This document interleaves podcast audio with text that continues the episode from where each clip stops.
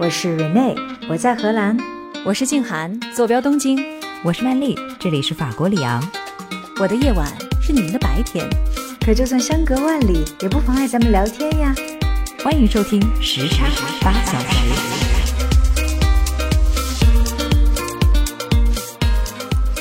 欢迎大家再次来到我们的时差八小时，我是住在东京的静涵，欢迎我的两位 co-host。Hello，大家好，我是住在法国里昂的曼丽。各位听众，大家好，我是住在荷兰阿姆斯特丹的 Rene。咱们今天来聊聊诺贝尔奖啊。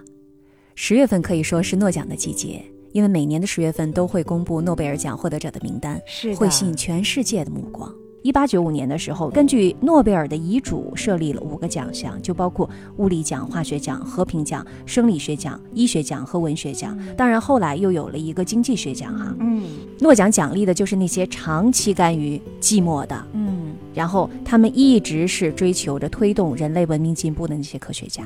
其实很多的奖励都是在奖励一些基础学科的这些科学家。那他们在做这些基础学科的研究的时候，不具有政治性，也不具有很大的功利性。所以我觉得这个可能也是他的这个诺奖的一个宗旨之一。哎，静涵，你说到这一点的时候啊，我注意到了诺贝尔他是没有设立数学奖的，就觉得特别好奇，因为数学也是一个特别基础的学科啊。嗯然后我就去查，我说为什么？嗯对我就说为什么当年这个诺贝尔他没有设立数学奖呢？嗯后来就发现，当时其实已经有了著名的数学奖项了。而且当时哦瑞典和挪威的国王奥斯卡二世，嗯他本身就是一名数学家，所以他设立了一个非常著名的数学贡献奖。那诺贝尔呢，可能就认为自己没有必要去复制一个已经有了知名度的奖项，这个倒是有可能，是吧？这个是比较靠谱。是的，那还有一个比较不靠谱的猜测是什么呢？是因为诺贝尔在立遗嘱期间，瑞典最有名望的数学家是一个名叫米塔格勒弗列尔的人。嗯诺贝尔很明白，如果他当时设立数学奖的话，他肯定这项。奖金对很可能就是要授予这位数学家了。但是诺贝尔很不喜欢他，所以他干脆就说这个奖项我就不设了，就不给你，就不给你，我怎么觉得这也有可能呢？是吧？我们真的是揭开了人世间很多不为人知的秘密，而且往往都树立了一些又伟大又猥琐的人格。所以今天呢，我要聊聊的就是我们三个国家的那些诺贝尔奖获得者。瑞内先来吧。好的，嗯嗯，那我首先给大家介绍一下荷兰方面 获奖情况。好，首次的诺贝尔颁奖是在一九零一年，当时荷兰已经有科学家获得殊荣了，他就是获得了诺贝尔化学奖的雅各布·范特霍夫。在荷兰历史上，一共有二十二位获奖者，主要获奖的领域呢是呃，分别是生物科学、物理、化学，还有经济学。今年最新出炉的十月份新晋获奖的经济学奖的这个获奖人呢，他就是一位荷兰人，他的名字呢叫奎多因马半斯。嗯据说他今年获得的奖金呢是一千万瑞典克朗，也就是约合七百四十万人民币。我刚才还在跟建涵他们感慨，其实这个钱还不够在中国买个房子。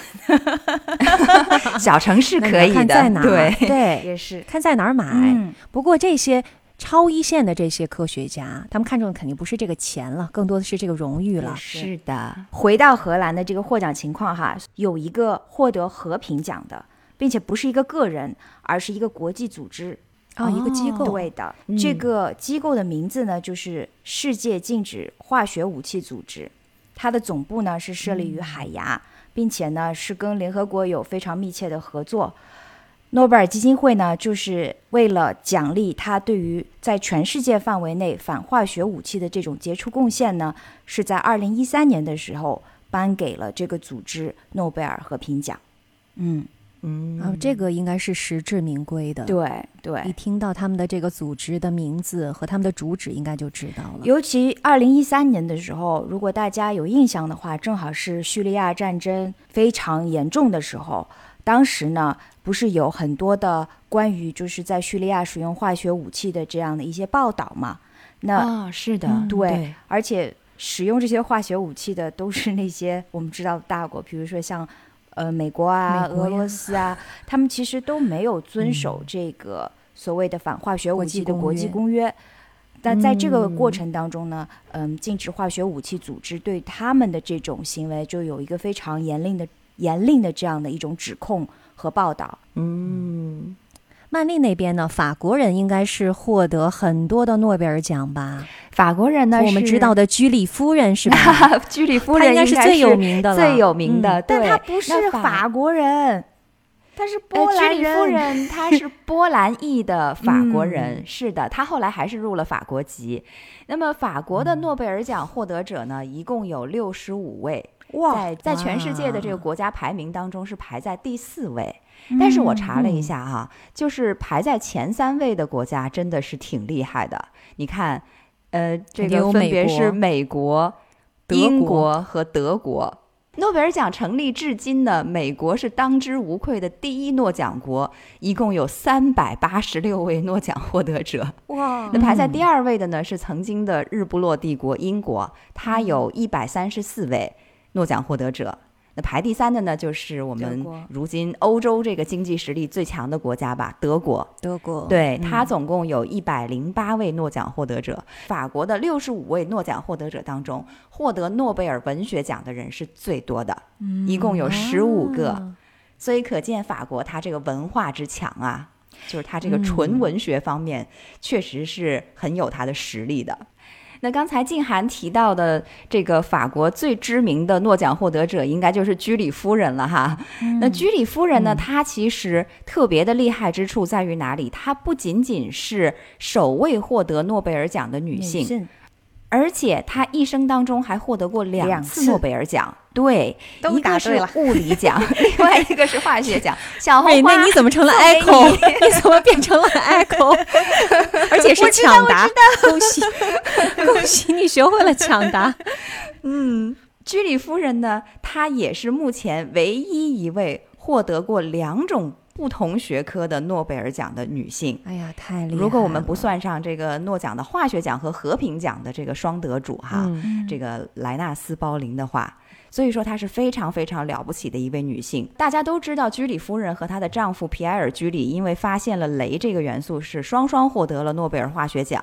但是很少有人知道，其实居里一家是出了四位诺奖获得者的。哇，居里、哦包括他们俩在内，对还有另外的两位。居里夫人的长女、啊伊雷娜·约里奥·居里和她的丈夫弗里德里克·约里奥·居里，也是在这个一九三五年的时候，因为人造放射性同位素研究一起获得了诺贝尔化学奖。嗯，那这位弗里德里克呢，他曾经是居里夫人的助手，而且你们有没有注意到，虽然他们的 last name 都是居里，对这是我刚才想要问曼丽的。为什么她女儿嫁了人之后，她的姓儿还有保持了母姓，不入赘了是吧？她是这样子的，虽然在法国可能没有入赘一说哈，但是嗯这位丈夫弗里德里克，他和伊蕾娜结婚的时候，他们两个人就同意双双把他们的姓改成约里奥居里，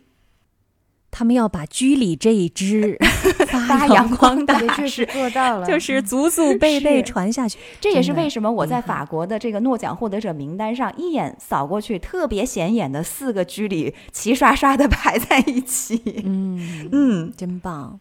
刚才听曼丽说到这个诺奖的前三名的三个国家，美国、英国和德国哈，嗯他们三个国家加起来，你看三百多、一百多、一百多，加起来好像就已经六百了。你们大家嗯知道，其实现在一共颁了多少个个人和团体的奖项吗？哟，还真没有现算过。在嗯，一共也1000就截至到二零一九年啊，也就颁了大概九百多位，所以啊对 Rene 说的很接近。那么再加上这两年的，应该就是将近以前还不到一千个个人嗯和二十四个团体，前三就占掉了三分之二啊，三分之二，太厉害了吧，三分之二强了，非常厉害。那接下来呢？其实我要跟大家说一下日本的获得诺贝尔奖的概况哈，嗯因为今年又有一位美籍的日本人，他叫真锅书郎，他是获得了物理学奖。嗯，所以呢，关于在日本这个量产的话题又起来了。什么叫量产呢？早在二零零一年的时候，日本政府就提出来，他说我们要在未来五十年拿嗯三十个诺贝尔奖。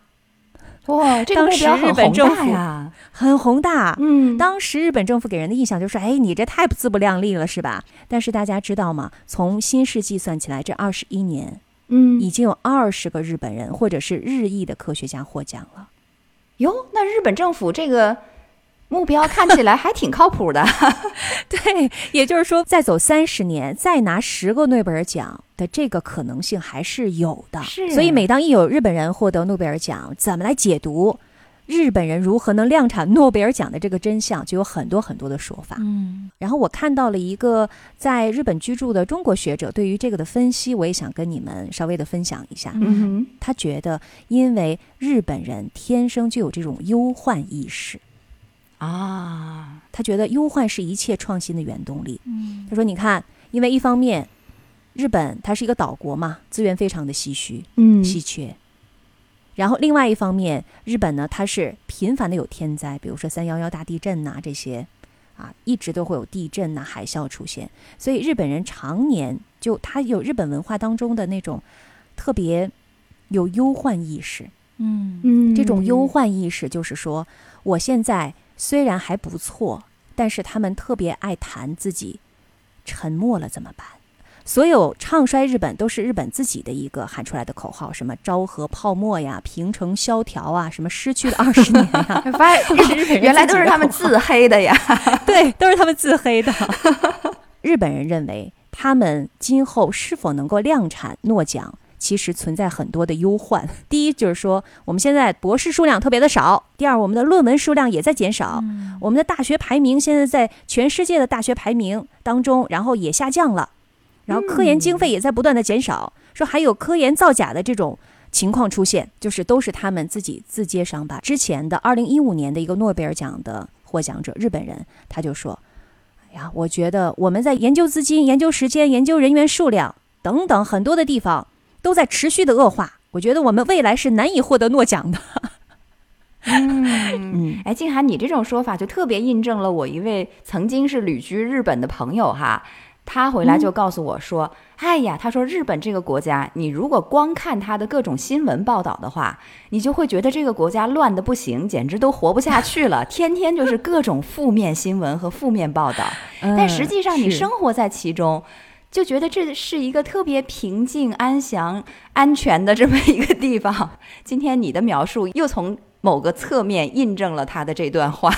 对的，我观察，其实除了刚才我们说到的这个忧患意识之外呢，日本人可能还有一点帮助了他们，就是他们的单纯。嗯就是其实这跟他们什么匠人精神呐、百年老店呐、一代代传承啊，是有点异曲同工的。你要知道，做所有的这物理啊、化学的这些实验，其实非常枯燥和单调的，然后需要大量的时间做反复的实验，需要关注很多的细节。说的通俗一点，就是一根筋嘛，对吧？我这个事情一 一定要做到底。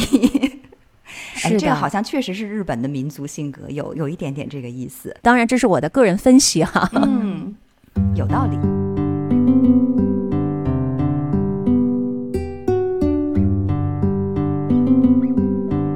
我们刚刚呢是说到了各个国家其实都有不少人拿奖。今天其实因为时间的关系，我们都挑选其中的一位嗯来讲讲他们的故事，好不好？啊好的，也许这些获奖者他们做的这些研究，可能我们都看不懂，但是呢，我们可以从他们的人生故事当中，也许会给我们很多的一些启发和启迪。嗯嗯，那我们先从蕊内开始吧。好，我要介绍的这一位呢，就是诺贝尔历史上获得化学奖的第一位科学家，就是荷兰人嗯。范特霍夫。范特霍夫呢是一八五二年生人，他出生在荷兰的鹿特丹，在家里呢、七个兄弟姐妹当中排行老三，而父亲呢恰巧是当地的一位名医。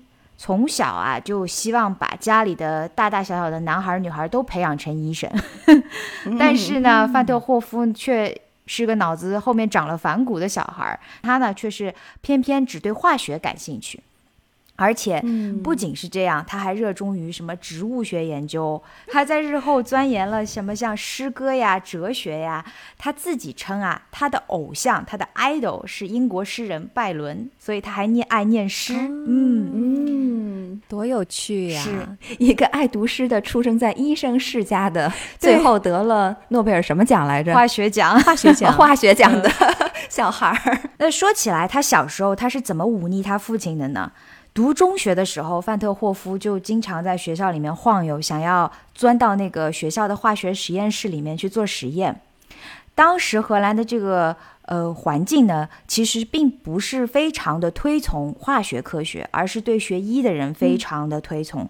所以呢，他的这个癖好并不被周围的这些老师啊，他的当然他的父亲啦，就所所推崇嘛。呃，而且。当年的这个年代，学生是严令禁止在没有老师监督的情况下，呃，私自进行实验室实验的。然后有一天，他在经过这个化学实验室的时候，突然发现一扇窗户神奇的打开了，就在他面前。然后他毫不犹豫的，对，真的就是天意。然后他毫不犹豫的就翻身跳进了窗户。然后在里面开始瓶瓶罐罐的捣鼓，就在他很着迷的看着那些药品之间互相产生反应的时候啊，还是被老师从窗口发现了，所以就发生了 跟我们小时候一样的这个老三样的事情，就是责骂、惩罚加上叫家长。爸爸来了学校之后呢，就发现其实他儿子对于这个化学这门学科的这种。呃，热爱其实还是认真的。回家之后呢，就把自己的其中一间医疗诊室分给了儿子，可以让他以后专心的做实验。这小孩还真的挺认真的，小小年纪就把父母给的这些零花钱啊，然后其他亲朋好友那里得到的这种赞助赞助金，全部都积累下来，就被他用来买各种实验器皿和药品啊。也是家庭环境比较好，你想啊，是医生的家庭嘛？是的。这是第一个故事，我要跟大家分享，就告诉大家，选对了一个职业，其实还是很重要的，一定要找到你热爱的那份事业，然后进而你会去努力的做这些，嗯，让你觉得有意义得到爸爸的支持，对，得到周边环境，还不仅仅是他父亲，对吧？还有他的亲朋好友都非常的支持他。嗯嗯，成年以后呢，在攻读博士学位的时候，他差不多二十多岁的年纪嘛，然后有一天就在图书馆里面，他就开脑洞了。嗯，他当时在阅读专家的一篇关于乳酸的论文，就很多化学方程式哈，大家记得吗？就课本里面学到那种各种图案，对吧？然后不记得，都忘了。对我现在说，嗯嗯，但是我就心想说，你继续讲，你们就应承一下。然后他就 就应承一下，他就随手画出了一个乳乳酸的化学方程式。突然之间，他就灵感乍现，他说：“哎。”那这些碳原子，如果我把它取代成氢原子的话，而它又不是在同一个平面上的时候，它是一个什么情况呢？其实你也讲过，所有的灵感乍现都不是突然出现的，而是它长时间的一直在为同一个事情不断不断的思索，才会有这种灵光乍现的一刻。是的，也就是因为这一个灵感一乍现。他就提出了具有变革意义的碳的四面体结构的学说，想出了一个立体结构的这样的一个学说，就把它三三维化了，等于是那个时候感觉这块我听懂了，对吧？我用非常通俗的语言跟你讲明白了。那个时候呢，是一八七四年，这个新学说当时跟业界的这个有机分子学说其实是有一个理论上非常极端的相悖的这样的一个情况。所以是矛盾的，对，遭到了当时权威人士的一致的反对，其中呢就包括了一位德国非常著名的有机化学家哈曼克尔比，他还亲自从德国赶到了荷兰，要当面训斥一下这个不知天高地厚的后生晚辈。但是啊，谁曾想到这两人他被说服了吗？对，就成了忘年之交。一番倾心交谈之后，科尔比不单单是火气全消。还被他的理论给说服了，认为他说的是有道理的。然后呢，就向范特霍夫发出邀约，请他同往普鲁士科学院开始研究工作。这个，嗯，那又是人生当中的一个机遇。是的，这就让我感觉科学的力量还是很无穷的哈。这些大家都还有非常宽大的胸襟，可以去互相接受这种理论上的挑战和学术上的这种博弈，并没有说我是权威。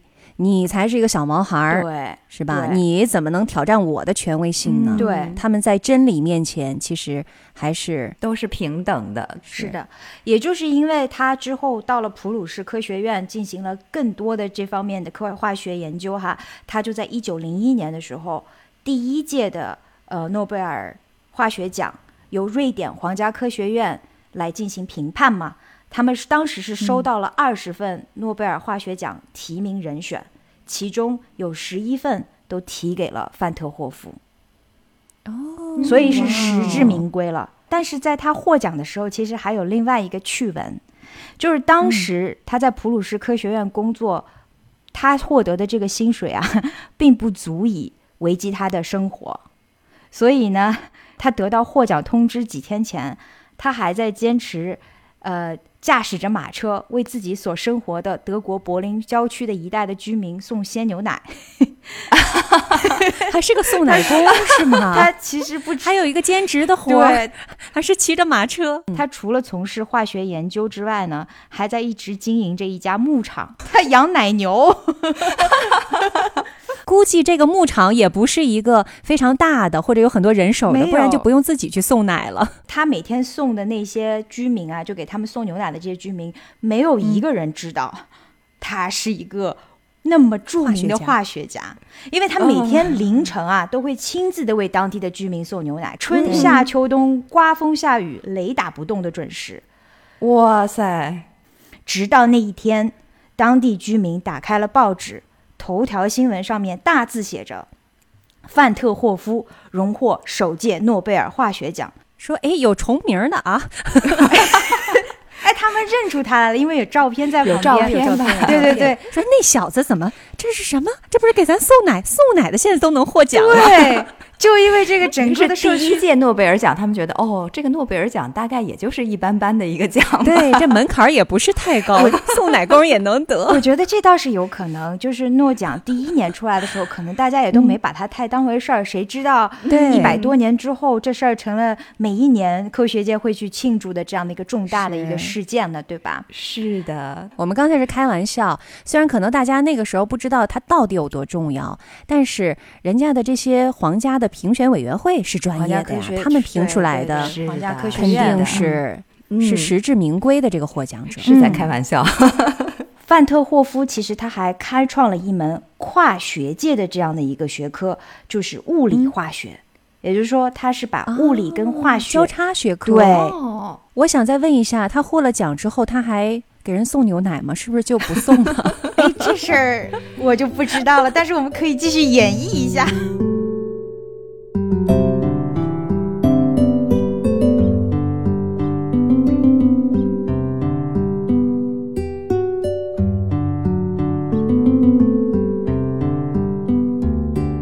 瑞内的这个故事虽然是有点时间久远，但是还是给了我们很多的一些启发哈。嗯，而且想象着那么样一个年代，好像很多现在可能不太可能发生的事情，但是在一百多年前，觉得怎么那么合理呀、那咱们接下来听听曼丽带来的法国诺奖获得者的故事吧。好的，我接下来就想给大家介绍这么一位获得了诺贝尔文学奖的。嗯，嗯，好的一，位杰出青年，因为他获得诺奖的时候也很年轻，那个时候他才四十四岁，他就是阿尔贝·加缪。你们听过这个名字吧？我啊去年因为新冠这一整个大闹对剧吧，我专门嗯去读了他的那一本《Plague》。对，鼠疫，啊，我读了他。那我知道他了。因为你一说他的这本书，我就知道对了。，加缪在去年着实的火了一把，就是因为《鼠疫》这嗯本书在这个新冠疫情全球爆发之后呢，呃，是特别的畅销，特别的抢手。光在法国一地哈，二零二零年的时候，它的销量就比二零一九年要翻了三番，它就一跃而成为法国所有的书籍里面卖的最多的一本。这本书我早就有了，但真的是去年的时候，我说，哎，读这本书太应景了，然后我就把它拿出来又读了一遍。但是这个这本书《鼠疫》，它其实创作思想开始酝酿的时期呢，是在一九四零年巴黎被德国法西斯占领了以后。所以家庙当时呢，他的初衷是打算用一种隐喻形式，对，要刻画出法西斯就像鼠疫病菌那样吞噬着千万并不是。一个真正的鼠疫，而是有这种寓意的含义在。哎，他写的故事呢，还是真正的鼠疫，但是他的隐喻的意思就是说，这种法西斯的统治有多么多么的恐怖，是怎样的吞噬人的生命。对，嗯，好，那我们说回到这个家庙哈，家庙呢，他是出生于一九一三年的十一月七号，那么他在一九五七年的时候获得了诺贝尔文学奖。我刚才说了，他当时只有四十四岁，正值青壮年。但是他在一九六零年一月份的时候，就不幸因为车祸去世了，所以他也是属于一个英年早逝的人物。加缪这个人呢，他是出生在法属的阿尔及利亚，他其实出身非常的贫寒，他的父亲是一位参加了一战的老兵。而且很不幸的，他父亲在一九一四年的时候，在马恩河的战役里面就阵亡了。他的母亲呢，只是一位居住在阿尔及利亚的普通的妇女，而且连字都不认识，是一个文盲。哦，嗯，而且更不幸的是呢，他父亲阵亡了以后，他的母亲知道了这个消息，一时就失语了，就说不出话来了。啊，后来呢，即使哦恢复也恢复的不太好，就话都说不清楚。那么母亲无依无靠了，因为爸爸战死了嘛，所以就只好回到娘家。这一大家子人都挤在一套小居室里面。家庙它就是在这种非常贫困的，而且是失户的环境当中长大的。但是让人惊奇的是呢，这种贫苦的环境并没有让家庙产生哪怕是一丝一毫的自卑，正相反，反倒是养成了他蔑视权贵、嫉恶如仇的性格。所以他的一生呢，也都把正义和自由当做最重要的价值。你看他在获得这个诺贝尔文学奖之后哈，他就写到说：“贫穷对于我来说从来不是一种痛苦。为了纠正自然产生的麻木不仁，我把自己置于贫穷与阳光之间。贫穷使我看不到在阳光下历史的长河当中一切都美好，但是阳光使我知道历史并非就是一切。”而且加缪他传记的作者洛特曼也曾经说：“说一个贫苦的小男孩，正因为有了阳光，有了大海，才能够幸福的长大成人。”所以呢，就是加缪他虽然小的时候出身贫寒，但是很幸运的是，他好像是这个成长在地中海海边的，所以南方的阳光呢，给了他很多的慰藉和灵感。嗯。嗯。加缪这个贫寒人家出身的孩子哈，他真的挺不容易的，因为你看。同时期的像这个萨特、雷蒙阿隆、波伏娃这些人，全部都是受过高等教育的，都是巴黎高师的毕业生。那加缪受的是什么教育呢？他从小的这个环境就使得他根本没有机会接受这种精英教育。他上的就是阿尔及尔的非常普通的中学和大学。后来甚至因为患病，他还没有参加教师的资格考试。嗯嗯，当然这也一定程度上造成了，呃，后来他和萨特那个精英团体彼此不能理解哈。嗯、我们这说到这里，好像法国历史上这两个著名的人物彼此看不顺眼的故事又出现了。加缪和萨特也是 有恩怨的。经过这一年以来，你对于法国历史文化的这种介绍，我觉得不足为奇，这都是正常情况。你看加缪他多么不容易。其实他小学的时候呢，上的是阿尔及尔贫民区的一个小学，他的家人甚至都曾经考虑过，就是说小学读完了以后就算了吧，不要再继续进行什么教育了。但是很幸运的是，当时他的老师一位叫路易日耳曼的人，他看出了加缪的天才，而且也很喜欢加缪，所以呢，老师就对他格外的照顾。还是遇到在加缪伯乐了小学，嗯对，在加缪小学毕业的时候，正是这位日耳曼老师，他就找到了加缪的家人，反复跟他们强调说：“哎呀，你们必须让加缪上中学啊！”而且他说他可以为加缪去申请到奖学金。所以，终于这个加缪他就考进了中学，进了格勒尼埃老师的哲学班。可以说，加缪的哲学根基就是在这个时候，在他中学的时候打下的。嗯，因为他大学其实学的也是哲学嘛，对吧？对，是的。嗯，但是又很不幸的是，他后来得了肺结核，那么他就只好去养 病了。是可是呢，福祸相依，养病期间呢，他又开始大量的阅读，并且开始发表自己的文章。那么，在一九三五年的时候，加缪大学毕业了，他开始对政治感兴趣。受当时的左派反法西斯阵线的影响呢，他还参加了法国共产党。对他入党的理由是：我有强烈的愿望，希望看到使人类悲伤痛苦的现象得以减少。嗯。那么，在一九三八年的时候呢，加缪就成为了《阿尔及尔共和报》的记者，同时呢，开始准备他的荒诞系列，呃，也就是小说《局外人》呐，哲学随笔《西西弗的神话》呀，还有剧本《卡里古拉》等等。也就在这个时候，奠定了加缪他这个荒诞主义的风格。嗯，刚刚曼丽你提到了，他其实是法国的诺贝尔文学奖的获得者。那在当时为什么要把这个文学奖颁给他呢？呃，一九五七年十月十七号的时候，加缪是获得了诺贝尔文学奖。当时的获奖评语是这样的：说因为他的重要文学作品透彻认真地阐明了当代人的良心所面临的问题。那授奖词呢是这么说的：最重要的已经不是追问人生值不值得活，而是必须如何去活，其中包含着承受因生活而来的痛苦。就个人来说，加缪已经远远超越了虚无主义，他那严肃而又严厉的沉思，试图重建已经被摧毁的东西，使正义在这个没有正义的世界上成为可能。这一切都使他成为人道主义者。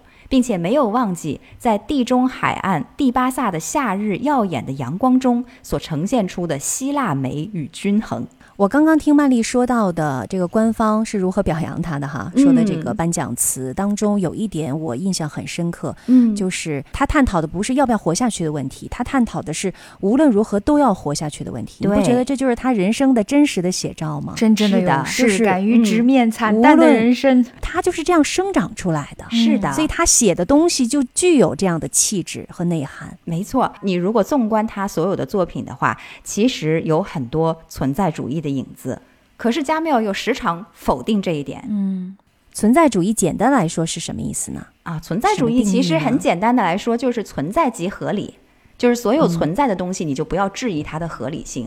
所以这个加缪才会说嘛，就是说你就是只要想你如何生活下去就好了，你不要想你为什么生存着。嗯，所以其实也是讲得通的，就是他用荒诞主义的方式去表达一种存在，因为生活本身是充满充满着很多荒诞的存在的，对吧？是，但是呢，又用他自己的这种解读，展现了在他的那个时代里面，其实人性是有光芒存在的。这个是我从他的作品中能够读到的，从而想到了在去年这一年很艰难的环境下面，哈，就我们每个人都在疫情当中有自己的一些疾苦吧。不管是什么情况，但最终还是觉得希望还是在那里。对，这也是他的作品之所以伟大的一个原因哈。嗯，是的，就是同样就是回到他的成长经历，我觉得他可能在任何特别痛苦的情况之下，也都保存着一丝希望。然后他又把这个希望放在他的作品当中，带给了我们。嗯，因为加缪他的名言之一啊，就是人是唯一能拒绝像当下一样生活的生物。嗯，所以就从他的这种说的真好，对，就从他这个语言里面，你就能够感受到他内心当中的那种积极乐观的态度。那加缪作为一个这么著名的这样的一个呃获得了文学奖的这样的一个人物哈，他是不是也被葬到先贤祠去了呢？呃，其实有过动议说想要把加缪葬进先贤祠，但是呢，加缪的儿子就出来反对了。他说：“我的父亲还有这样的事情。”对，他说：“我的父亲一生都是以这个荒诞主义著称的，就是他其实是以一种非常不羁的这个笑看人间的态度来对待人生的。所以他说，我的父亲一定是不会希望自己被葬进先贤祠的。所以他的儿子就带他拒绝了这件事情。所以最终加缪他并没有。”被葬进先贤祠，不是他没有这个很有傲骨，对，不是他没有这个资格，而是他就拒绝了。曼丽给大家解释一下，先贤祠在法国是一个什么样的地位？入祠标准。先贤祠是这样嘛？因为肯定是法国就是在他们的历史上对法国做出了杰出贡献、有重大功绩的人物才可以葬入先贤祠。我们前面不是多次提到过嘛？像伏尔泰、卢梭，还有包括居里夫人。对，那么我刚才提到的说有人动议把他的坟迁移到先贤祠里面去，这个动议是二零零九年的时候，法国当时的总统萨科齐提出来的。是为了纪念家庙逝世五十周年，可是家庙的儿子他就反对，他说：“我的父亲一生反对虚名，不会接受搬进先贤祠里面受人膜拜。”嗯，哎呦，我觉得法国人太有意思了。你看，总统提议，法国上有影响力的人才能够进去的一个地方，他竟然拒绝了。嗯，有骨气吧？嗯，曼丽，你刚才提到了说加缪他是英年早逝。是车祸去世的，是吧？啊，是的，他是在一九六零年的时候，呃，就因为车祸死亡了。因为我提到了他是在一九六零年的一月四日去世的嘛，那个时候呢，正好是新年假期。那加缪呢，他就和他的家人，包括他的妻子、子女，甚至还有他们家的爱犬，都一起坐在他的出版商加利玛的这个豪华车座上面，但是。在返回巴黎的时候，汽车就在国道上撞上了一棵悬铃木。加缪他坐在乘客的座位上，因为没有系安全带，当场死亡。你看，提醒一下大家，多重要 对，安全带是一定要系的。哦，所以随车的人只有他一个人去世了，其他别人呃，他的出版商加利玛在几天以后呢也去世了。嗯，但是呢，加缪的妻子和女儿没有受伤。因为加缪这一次车祸出的也是比较的离奇哈，所以史学家呢就推测说加缪其实是被克格勃暗杀的，因为他当时就是在猛烈批评苏联，哇，所以就遭到了暗杀。对，当然这是并没有事实依据的一种说法哈，只是推测，所以我们也对于加缪真正的死因不得而知。嗯，以上呢就是这个著名的阿尔贝加缪哈，他传奇的一生。嗯，如果感兴趣，也可以读一读《鼠疫》哈，然后给我们留言，看看你读过这本那么多年前写完的《鼠疫》，但是对我们现在可能还是会有一些启迪，是，然后可以把你的感想分享给我们，或者你读过家庙的哪一些著作，有一些什么样的感想，都可以和我们一起来分享。接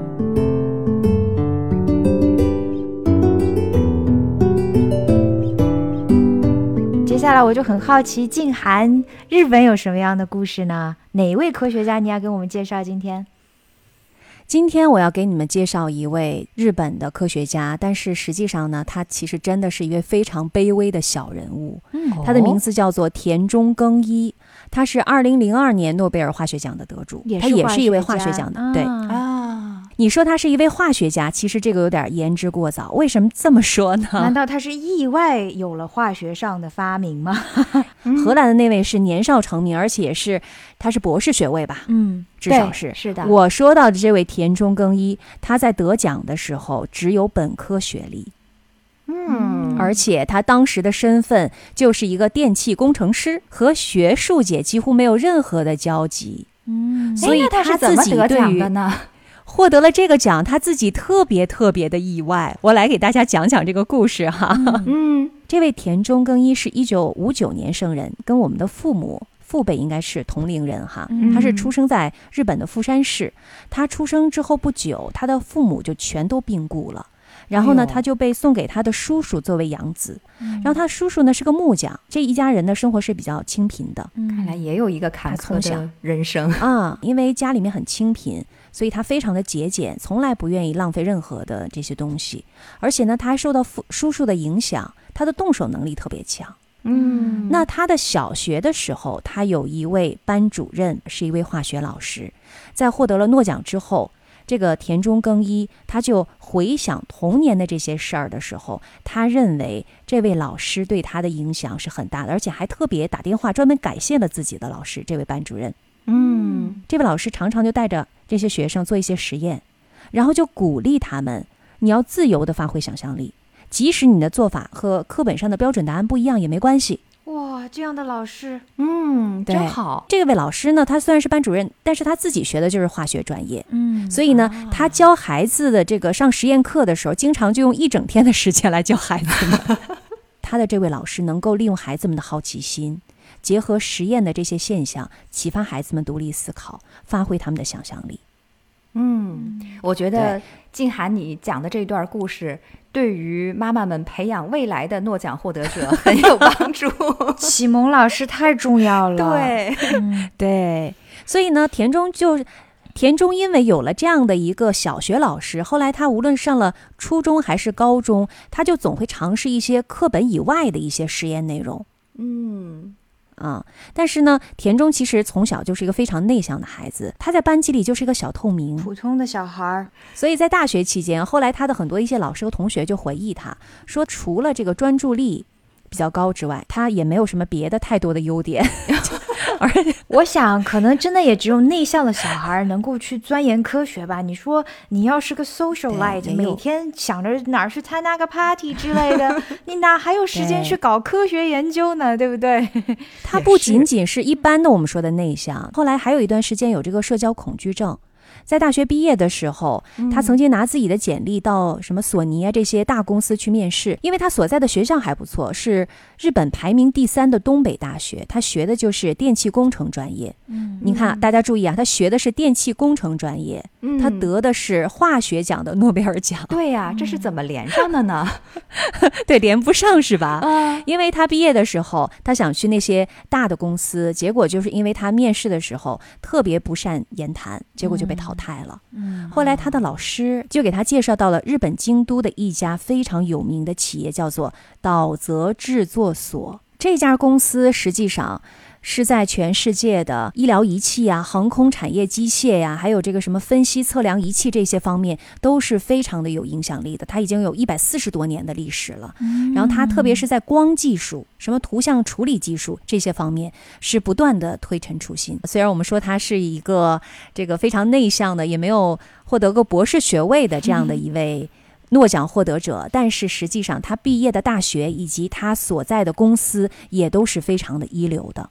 嗯，听上去这个研究所虽然比较高端，但是还是跟化学没有太大的对的，联系呀、他到底是怎么 获得化学奖的呢？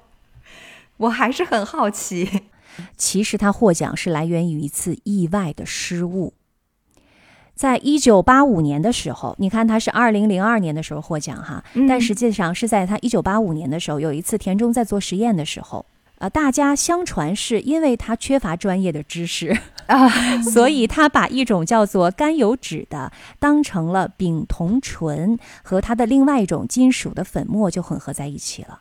嗯但是当他发现这个错误的时候，已经晚了，因为已经放进去了。嗯他又不能就是扔掉，因为那个金属粉末特别的贵，所以呢就说，哦哎，那就算了，那我就接着实验吧。你记得吗？他小的时候就有一个优良品质，就是不喜欢浪费。对，对，对，所以呢，他就把这个失败品进行了分析检测，嗯但是没想到，就发现他一直想要分离的一个分子的离子化竟然得以实现了，而且没有破坏他原来想要分离的那个分子。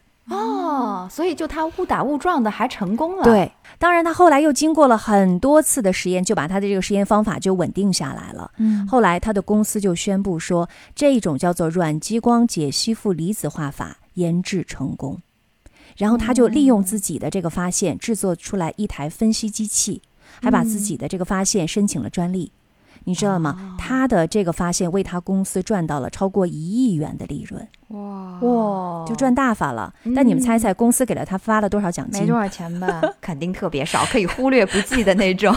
给他发了合人民币差不多七百块钱。天哪 没关系，后来诺贝尔奖都补上了。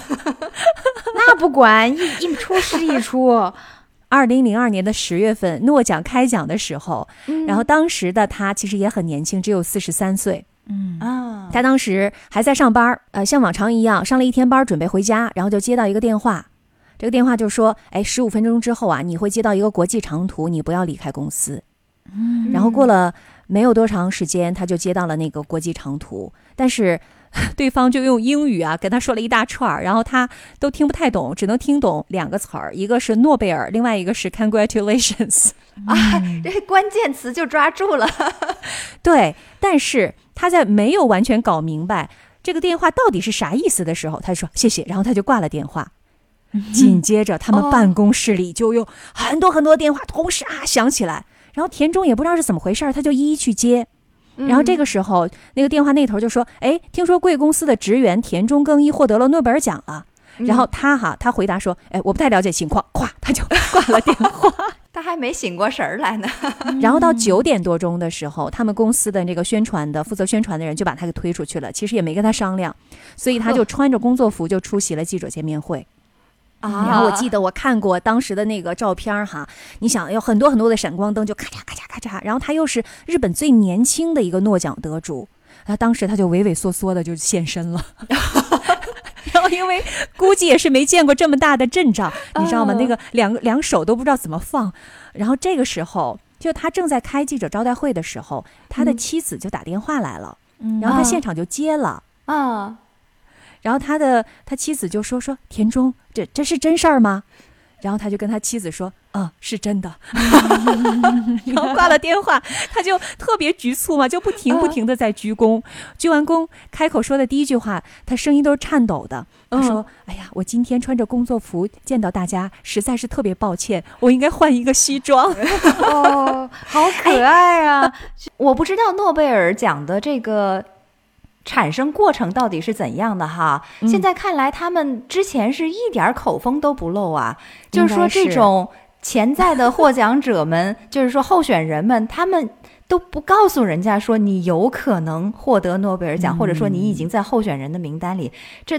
这都到了最后一刻了，都已经确定获奖了，才打电话告诉人家。对，啊，而且他的老板就之前记得吗？没有给他重金奖励的老板，受到惩罚就听到了这个消息之后，就赶紧从外地也是跑回来，就说：“哎呀，我要给你重金奖励，我要给你升职，要升到董事的级别。”嗯，然后他当年的他的母校东北大学要修改校章，要把原来只授予外国人的荣誉博士学位破例的要授予他，因为他不是只有本科学历吗？这一下就变成荣誉校友了。对，他的养母就是他的妈妈嘛，其实就在电视里面看到直播，啊，就说：“哎，这个人怎么跟我的儿子的重名呢？” 就根本没想到他会。对，然后学术界那些大咖，他们也都说，嗯，这个人嘛，确实不熟，因为其实学术界的谁都不认识他，包括当时的日本首相也说，哎呀，这真是一个晴天霹雳的消息啊，这词儿用的，对，你想啊，因为这就是一个。最高学历只有本科，而且没有发过几篇论文，也没有开过任何一个讲座。他其实就是一个 Mr. Nobody。我倒是有个另外的角度，就诺贝尔能够把奖颁给这样一个默默无闻的人，让人感觉就像是科学界的中国好声音，其实 也还是挺厉害的哈。就突然之间冒出来这样一个，这种这种发掘的精神也挺好的，不是给一些。瑞内说的，嗯，这一点特别的好。之所以他能够得到诺奖，其实要感谢另外的两位德国科学的大。牛。就是提名他的人是吧？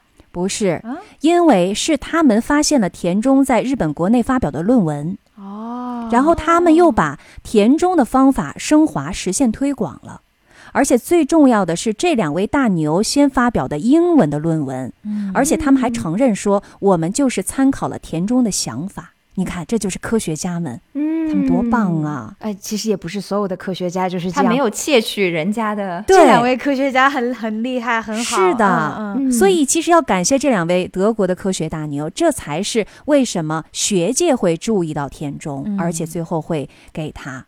啊，所以说他虽然没有发表几篇论文，但是这个发表出来的还是挺有分量的。嗯。是的，他一觉醒来，你想啊，他真的就火了，因为他的这个故事太励志了。但是这个因为太突如其来了，而且记得吗？他是由于一次失误，嗯，才导致他的这个研究成果。是，所以田中他其实一度陷入了非常非常深的这个愁苦当中。他觉得自己压根儿没有这个资格，他觉得我就是阴差阳错呀，我跟那些。对，德不配位。啊我跟那些研究了一辈子的那些科学家比起来，我算什么呀？嗯，嗯他觉得他没有这个资格获取诺贝尔奖。嗯好谦卑自我怀疑，不够自信了。是，的，但实际上他的这个研究，他的这种测定方法，对于活细胞当中的什么核酸呐、蛋白质这些生物大分子进行什么分析测定啊，哦，分对于，新药物的研制，对于疾病的诊断，还有食品药品的检测，都有非常重大的意义。啊，所以其实按理来说广。嗯，对，其实按理来说，掌握如此先进的技术，早就应该在学界是呼风唤雨了。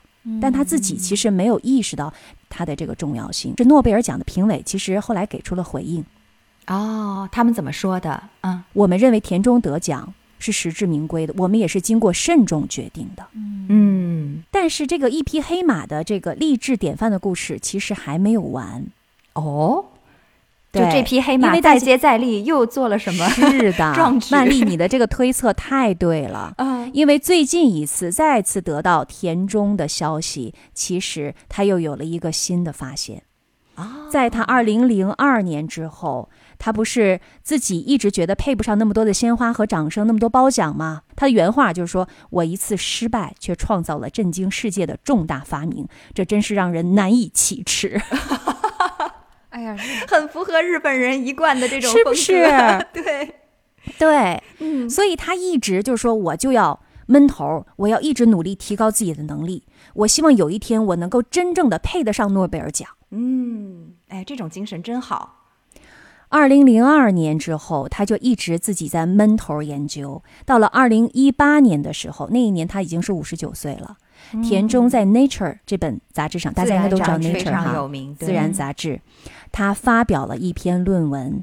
这一篇论文对于阿尔默兹海默症有了一个相对准确的预测，嗯，仅凭几滴血液就能够捕捉到奥兹海默症的发病的前兆。嗯也就是说，它能够提前很多年，在你的血液当中就检测出来你是不是有这个发症的这个征兆。嗯，那他接下来又要冲击诺贝尔医学奖了吗？其实我之前有一个背景没有介绍，也就是他在大学的时候，他才知道自己其实不是他的养父母的亲生孩子，然后他的父母是很早的时候就由于不是。由于其他的一些疾患就去世了，嗯所以他当时就已经下定决心，他一定要在医学方面有所研究和建树。啊，我发现了，在这一次 NHK 就是日本的国家电视台对他的采访的时候，你看啊，他已经头发全白了，嗯。而且这一次他可不是那种唯唯诺诺的，自信他眼里是有着光的，嗯。而且那个镜头拍他的时候，他的脸上是有久违的笑容的，嗯，非常的自信，说起自己的研究成果。这就是底气呀、哎呀，是的。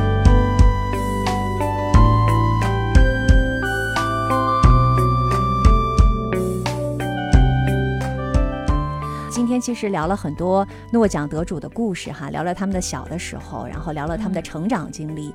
虽然他们的这些研究的成果，我们可能都连名字都说不清楚哈，更不知道它背后的这些原理到底是什么。可能在他们获奖之前都是没有任何的掌声的，然后也没有任何人关注他们，他们甚至是就是一个小职员，甚至就是个送奶工，但是他们其实都是把自己最坚毅的那个部分支撑着他们的科学研究，或者是他们的文学作品。我的感觉是，其实这一些真正能够获得成功的人，尤其是在科学界哈，呃，在文学界他们能够获得成功的人，其实他们的心里都不是以此为目标的。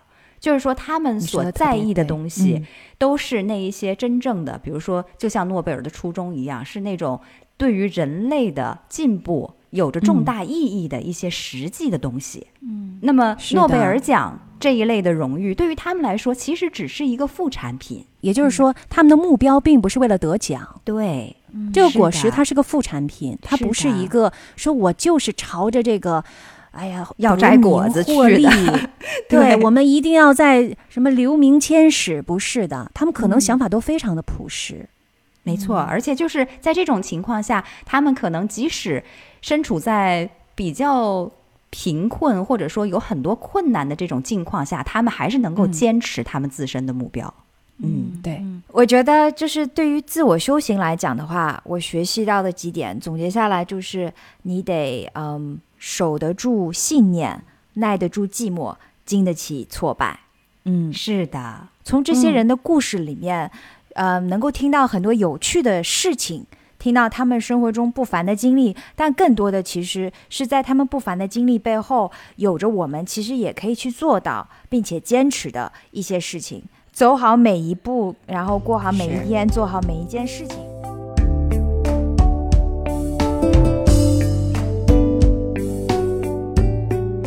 好了，我们这期节目的时间又差不多啦。但是呢，我在这里要特别跟大家说，我们的听友群已经成立了，嗯而且呢，其实现在已经有很多的听友已经进来了哈。如果你也喜欢我们节目的话，也想跟我们提更多的建议，或者是有更多的一些分享的话，也希望大家加入我们的听友群。另外呢，也可以直接在我们的播出平台上给我们留言，或者是说一说你的想法，分享一下你的见解哈。是的，如果大家想要听我们聊什么话题，也欢迎大家给我们留言哈。好了，那我们这期节目就到这里结束啦。我是住在东京的静涵，我是住在法国里昂的曼丽，我是住在荷兰阿姆斯丹的 Rene，时差八小时，我们下期再见，拜拜。拜拜。